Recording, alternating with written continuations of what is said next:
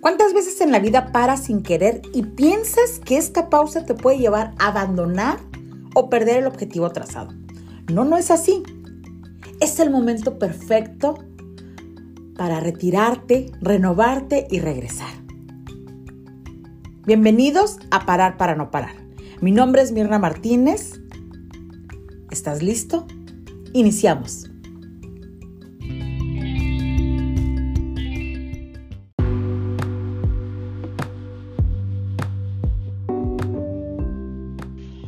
¿Qué tal? ¿Cómo estás? Te habla, te saluda Mirna Martínez y para mí es un gusto ponerme en sintonía nuevamente contigo.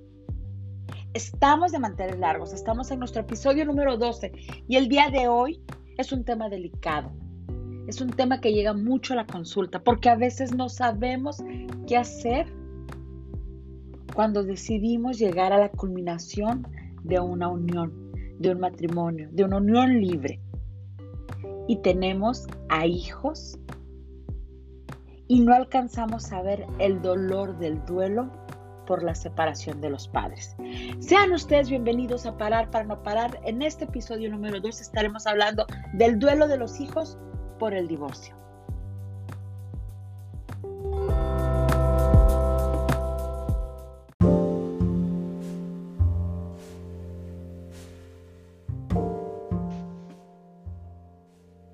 Tendríamos que empezar identificando el concepto de divorcio.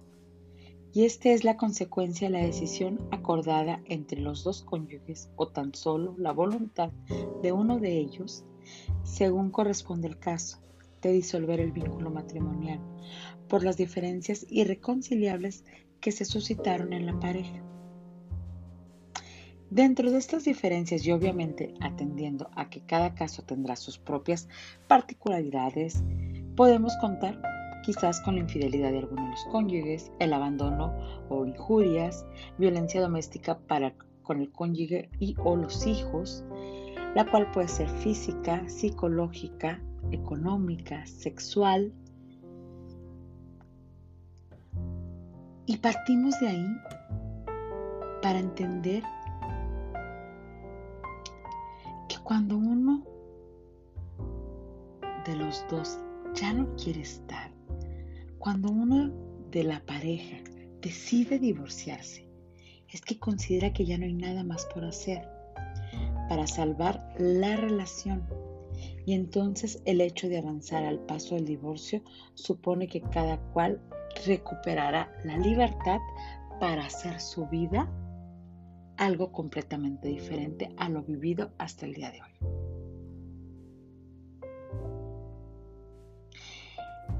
Hay periodos en el proceso de divorcio, está el periodo de preparación y esta es una etapa previa al proceso de divorcio que es denominada de construcción y se refiere a la edificación de la pareja o familia donde se sientan las bases de la futura ruptura, así como los matices con que transcurriría la misma.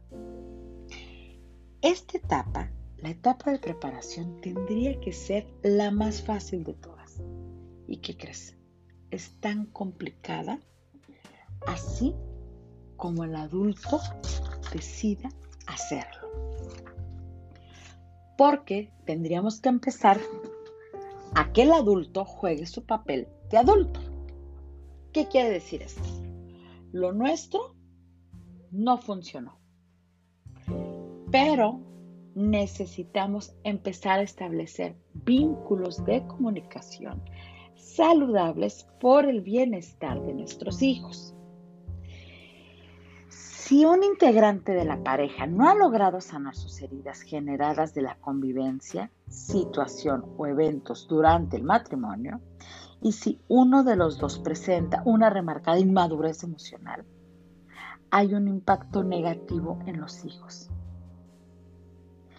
Y además de que sea doloroso el saber que papá y mamá se van a separar, los hijos sufren, se preocupan, se angustian por saber que uno de sus padres se encuentra mal. ¿Esto qué quiere decir? Cuando uno de los dos no está de acuerdo en que sea una separación, puede llegar las formas de permanencia violentas. Si te vas, no vuelves a ver a los hijos. Si te vas, te voy a quitar absolutamente todo.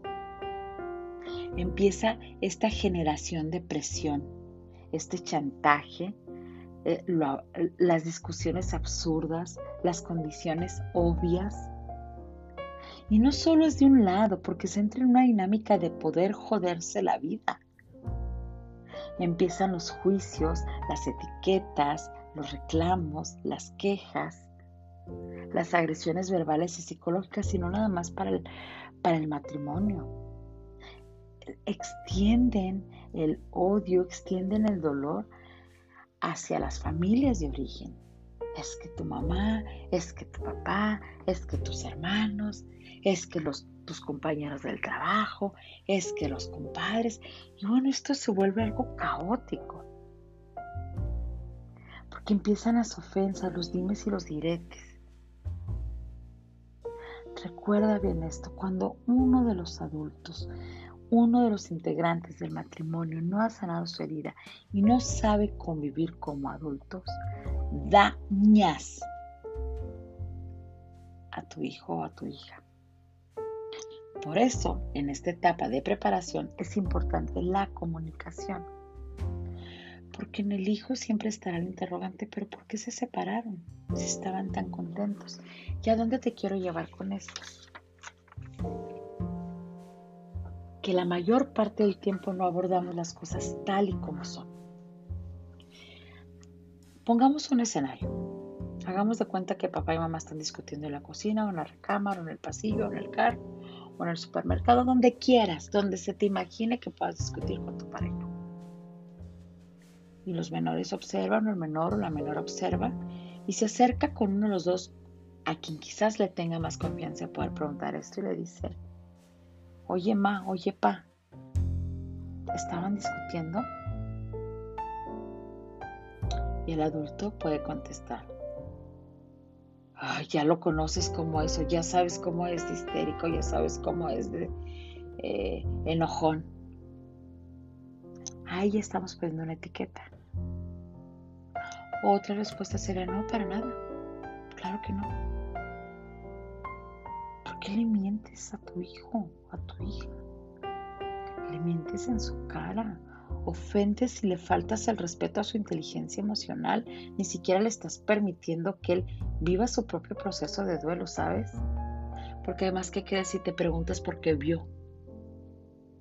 Porque quizás en su razón, en su pensamiento diga, es cierto lo que me están diciendo, no estaban discutiendo. Pero su corazón se angustia y se preocupa por lo que está pasando. Que además empieza quizás una idea de culpa. Es por mi culpa que están discutiendo. Por favor, háblale con claridad.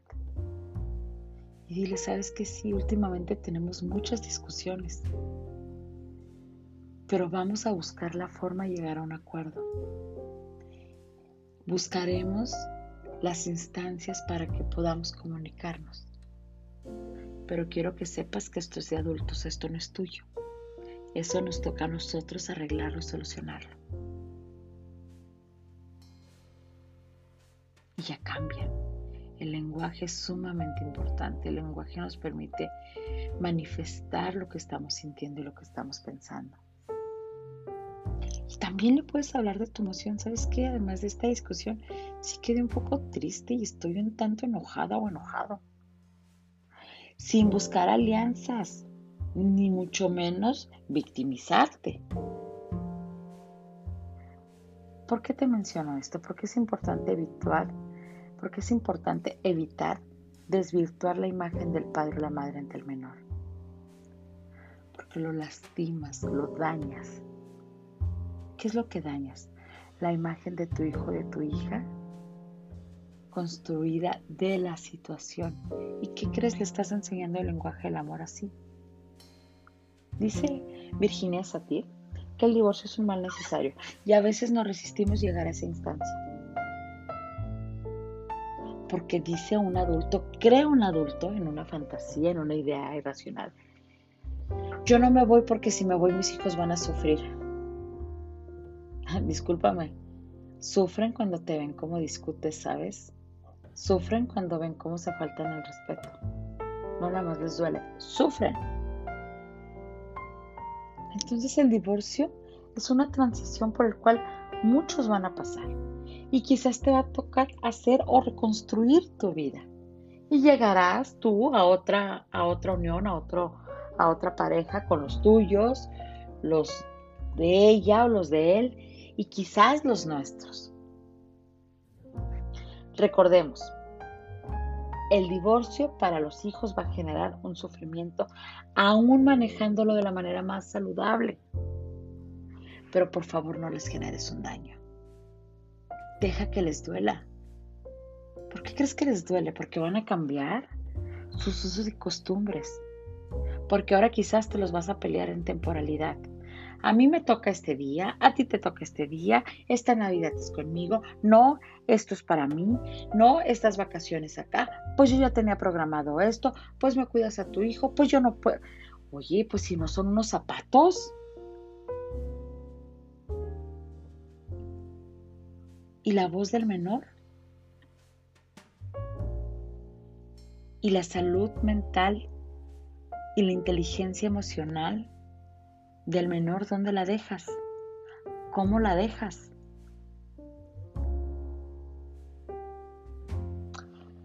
Si te das cuenta, estamos construyendo una información de lo difícil que es una separación vista desde el adulto y cómo repercute en el menor.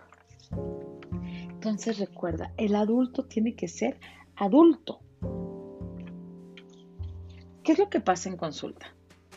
Pues me traen un menor porque empieza la conducta a hacerse disruptiva, a tener conductas que no eran nada comunes con él y dicen algo pasa con el menor. ¿Qué crees?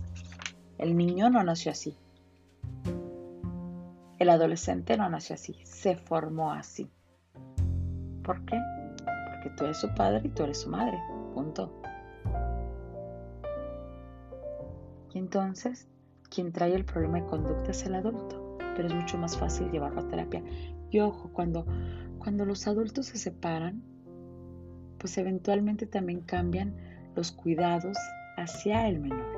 Ahora se van a la casa de la abuela, de la abuela materna, del abuelo paterno, viene la nana. Eh, todo el que se involucre en el cuidado del menor tiene que saber, si no tener un proceso psicológico, de menos sí tener una psicoeducación de cómo llevar la información con el menor.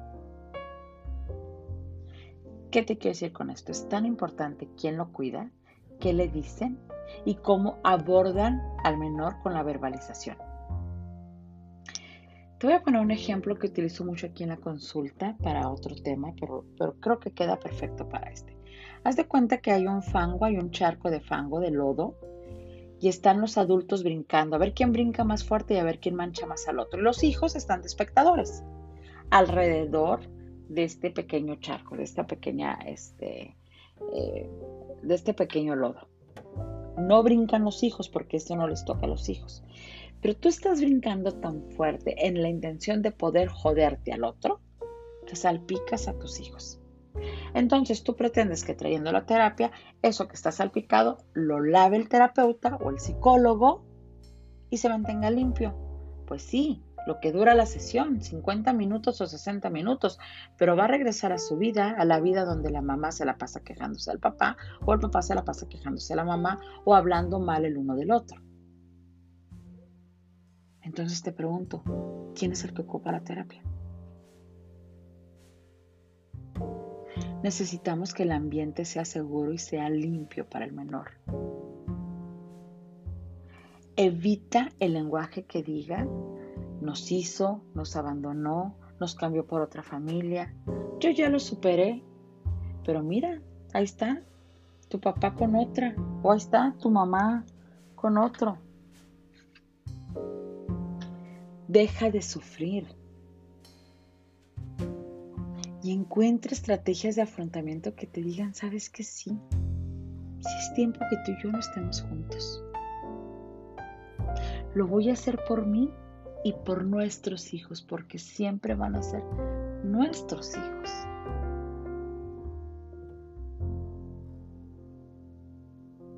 Recuerda que el menor no entiende la situación y quizás esté creyendo que sea por su culpa esto que está pasando. Evita ponerlo entre la espalda y la pared, entre melón y sandía. La persona que se queda con los hijos es inevitable que no haga un bando. Quien, quien se queda con los hijos generalmente pretende que los hijos tomen partido.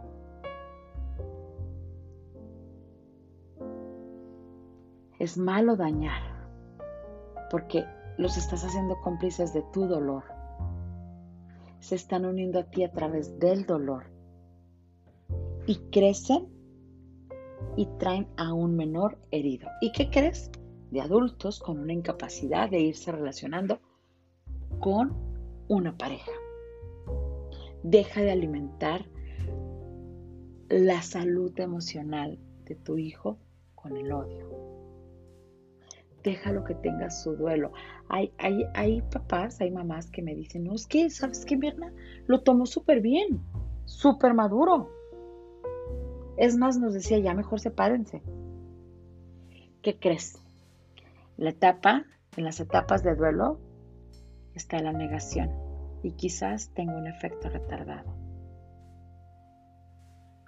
Es como cuando chocamos, no sé si alguna vez han chocado y, se lastiman el, el cuello y en el momento no te duele, pero pasan unas horas o pasan unos días y de pronto empiezas a tener un dolor en el cuello.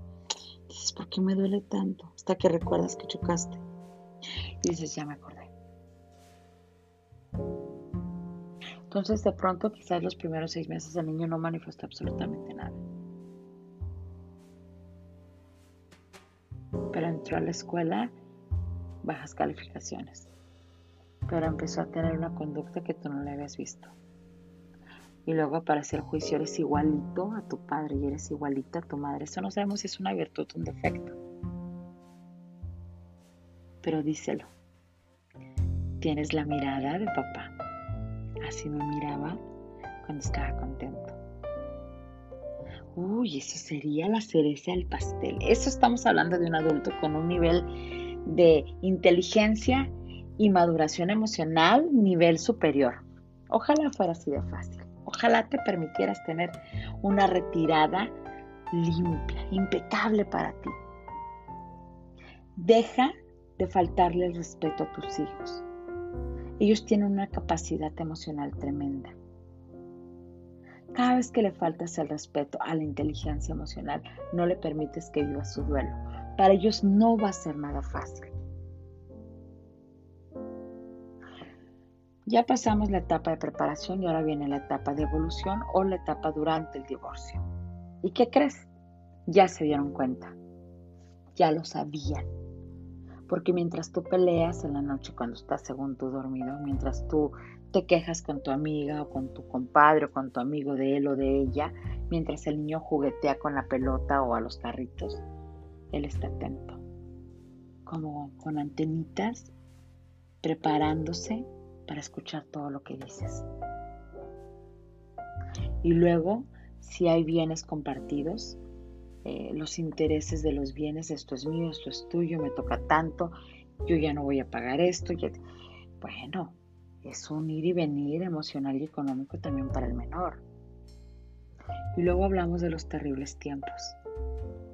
Cuando se determina cuál es la temporalidad que van a pasar con un padre o con una madre, el menor, alguien le pregunta a él, ¿alguien reconoce qué es lo que quiere? porque es bien fácil decir, esta Navidad me tocan a mí. Pero ¿qué crees? La Navidad pasada estaban todos juntos.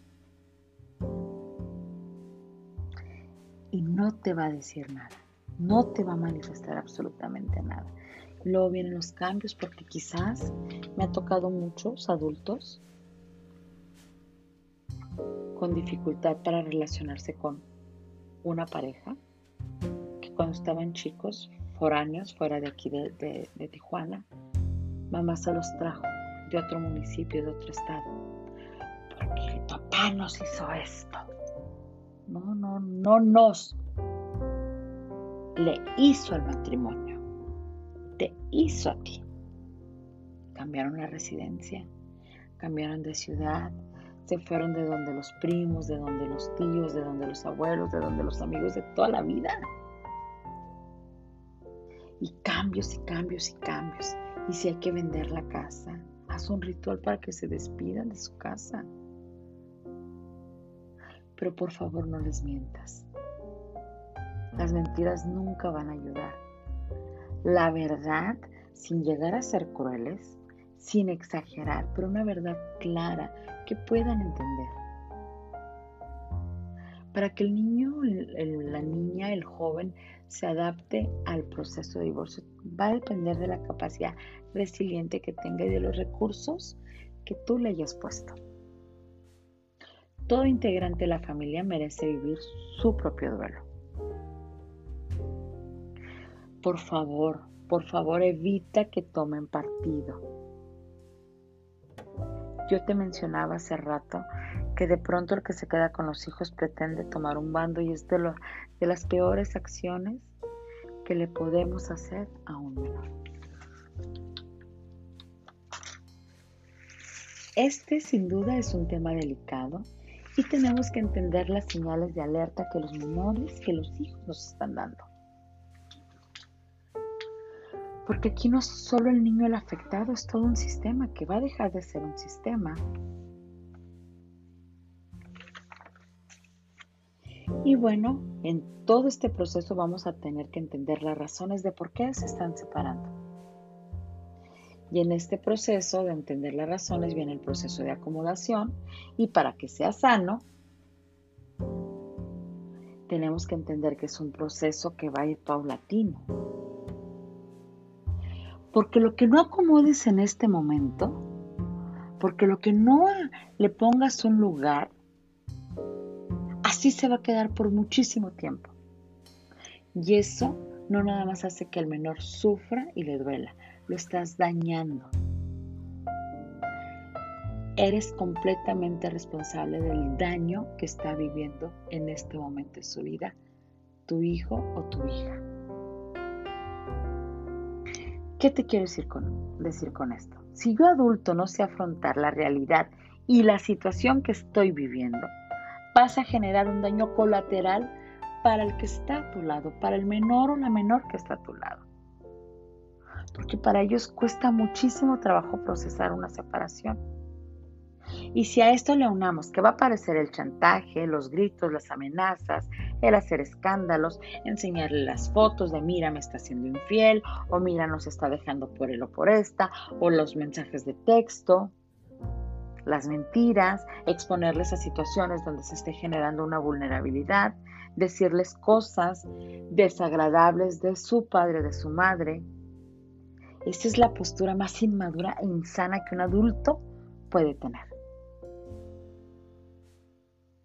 Y luego pretenden traerlos a terapia y que aquí uno reconstruya el desorden, el caos y el, despapalle que hicieron en casa. Pues ¿cómo? Si el menor aquí va a estar 50, 60 minutos, una vez, dos veces a la semana, pero la mayor parte del tiempo la va a pasar contigo. ¿Y qué crees? La está pasando muy mal. Eso también lo tienes que ver.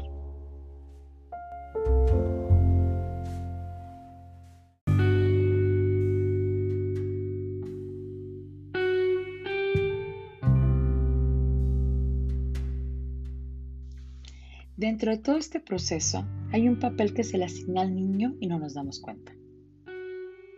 Quizás lo más difícil para los hijos cuando hay un rompimiento entre sus padres es que ellos no solo pierden buena parte de la presencia afectiva de aquel padre que se va de casa, sino también del que se queda con ellos. Era lo que yo te estaba mencionando hace rato.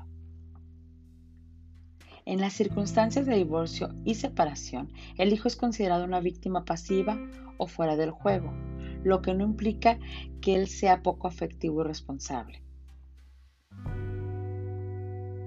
De pronto les asignamos un rol a nuestros hijos. Está el hijo niño que se vea eh, tentado a sacar provecho de esto y decir, bueno, voy con papá y aprovecho esto, y voy con mamá y aprovecho esto. El hijo adulto en este rol es, aquí los padres no alcanzan a entender que el hijo es hijo. El hijo mensajero, el hijo terapeuta, el que estorba, el vengador, el dividido, el que es visto como objeto. Si estás pasando un proceso de divorcio, dime, piensa, ¿le he asignado uno de estos roles a mi hijo? ¿Se los asigné cuando me estaba divorciando?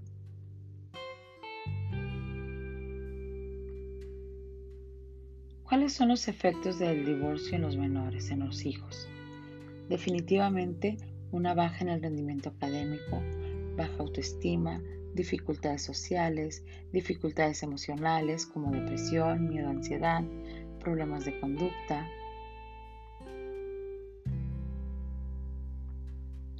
Y entonces es ver, es ver, es vernos qué estamos haciendo.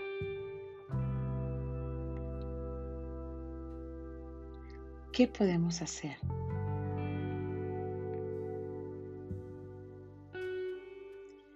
Recuerda la etapa de desarrollo, la etapa en la que... ¿Qué quiere decir la etapa de desarrollo? La etapa, la edad cronológica que tu hijo esté viviendo es un momento crucial para que pueda entender y no este proceso que, que va a iniciar.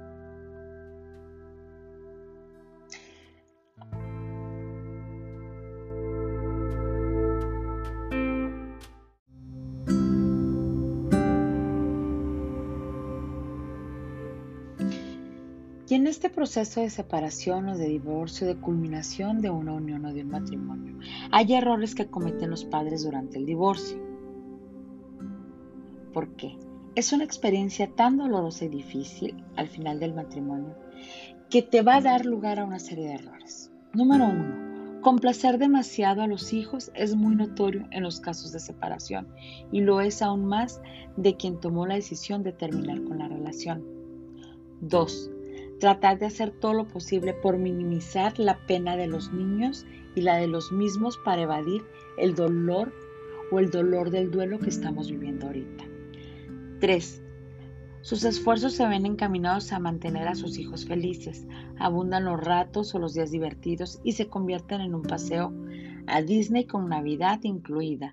Abundan los juegos, la risa, los regalos, el relajo, mientras desaparecen las normas, los horarios y las exigencias. 4. Permiten en algunas ocasiones a los hijos actuar en forma incorrecta con tal de que no estén contrariados.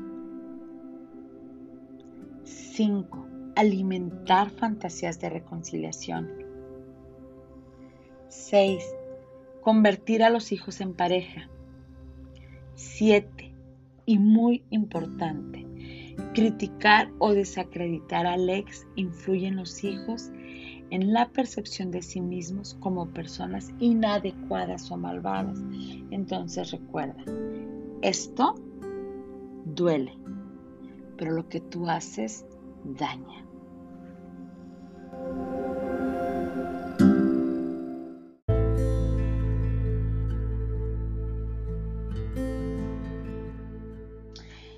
Y bueno, ahora vamos a hablar un poco del duelo. Ya te hablé de todo lo que es el proceso de separación y cómo es que no estamos preparados. Pero ahora vamos a ver, bueno, ya estamos, ya estamos en el divorcio y ahora qué hacemos. Y como hemos comentado en otros episodios, el duelo se le llama al conjunto de estados emocionales y comportamientos que se suscitan cuando perdemos algo. La muerte de un ser querido, la ruptura de una relación, una quiebra económica, la pérdida de la salud, un objeto apreciado. En todo lo mencionado anteriormente, existe o podemos vivir el duelo, el cual siempre va unido a las pérdidas de todo tipo. En este caso, estamos hablando del divorcio. Los padres pasan por su propio duelo y de igual manera los hijos. La realidad es que el divorcio es doloroso para los hijos, para algunos más que para otros aunque hay quienes piden y hasta presionan a su madre y padre para que terminen esa relación por lo disfuncional, conflictiva y dolorosa que resulta para toda la familia, y ante el divorcio experimentar paz y alivio. De todas maneras, aún así, van a pasar por un inevitable proceso de duelo. van a sentir lo que es la tristeza, el enojo, la culpa, el miedo, como emociones naturales de este proceso, este cambio que se está viviendo.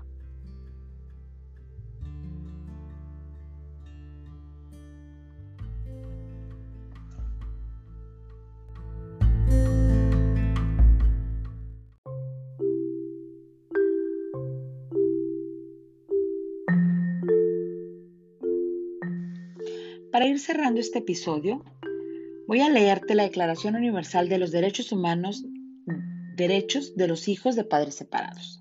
1. Derecho a ser amado por ambos padres. 2. Derecho a amar a mi padre y a mi madre. 3. Derecho a continuar con mis estudios después de la separación de mis padres. 4. Derecho a convivir con ambos padres. 5. Derecho a distribuir la convivencia con mis dos padres. 6. Derecho a practicar a uno de mis padres que quiero al otro padre. 7. Derecho a no escuchar peleas entre mis padres. 8. Derecho a no escuchar denigraciones o maldiciones de uno de mis padres en contra del otro. 9. Derecho a viajar con ambos padres. 10. Derecho a compartir con ambos padres mis actividades en la escuela, fiestas y amigos. 11. Derecho a convivir con mis abuelos por parte de mi padre y madre. 12. Derecho a convivir con mis tíos y primos de parte de ambos padres. 13. Derecho a que ambos padres me hablen con la verdad. 14. Derecho a no escuchar o conocer los problemas personales entre mis padres. 15. Derecho a tener contacto directo con sus progenitores, de recibir una protección integral desde el punto de vista familiar y no ser maltratados emocionalmente. Esto es a través de una fuente, Asociación Mexicana de Padres de Familias Separados, AC. Y pues bueno, vamos cerrando eh, este episodio, este episodio interesante. Recuerda que esto que estás viviendo, que vas a vivir o que viviste, es tuyo es de unos adultos que se convirtieron vulnerables y que quizás el soporte emocional no estaba para dar el apoyo a los hijos.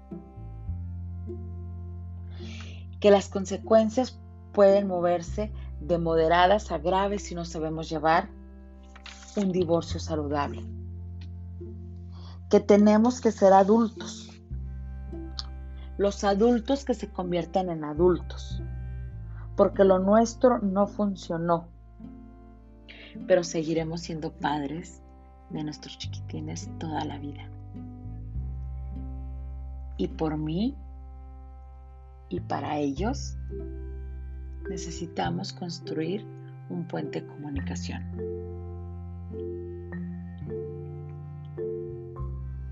Te habla Mirna Martínez, psicóloga, y para mí es un gusto y un honor que estés el día de hoy conmigo. Cierro este episodio con la siguiente frase. El peor legado que los padres le pueden dejar a sus hijos son sus propios conflictos no resueltos. Deseo que tengas un excelente día y que nos podamos encontrar muy pronto en un próximo episodio. Hasta pronto.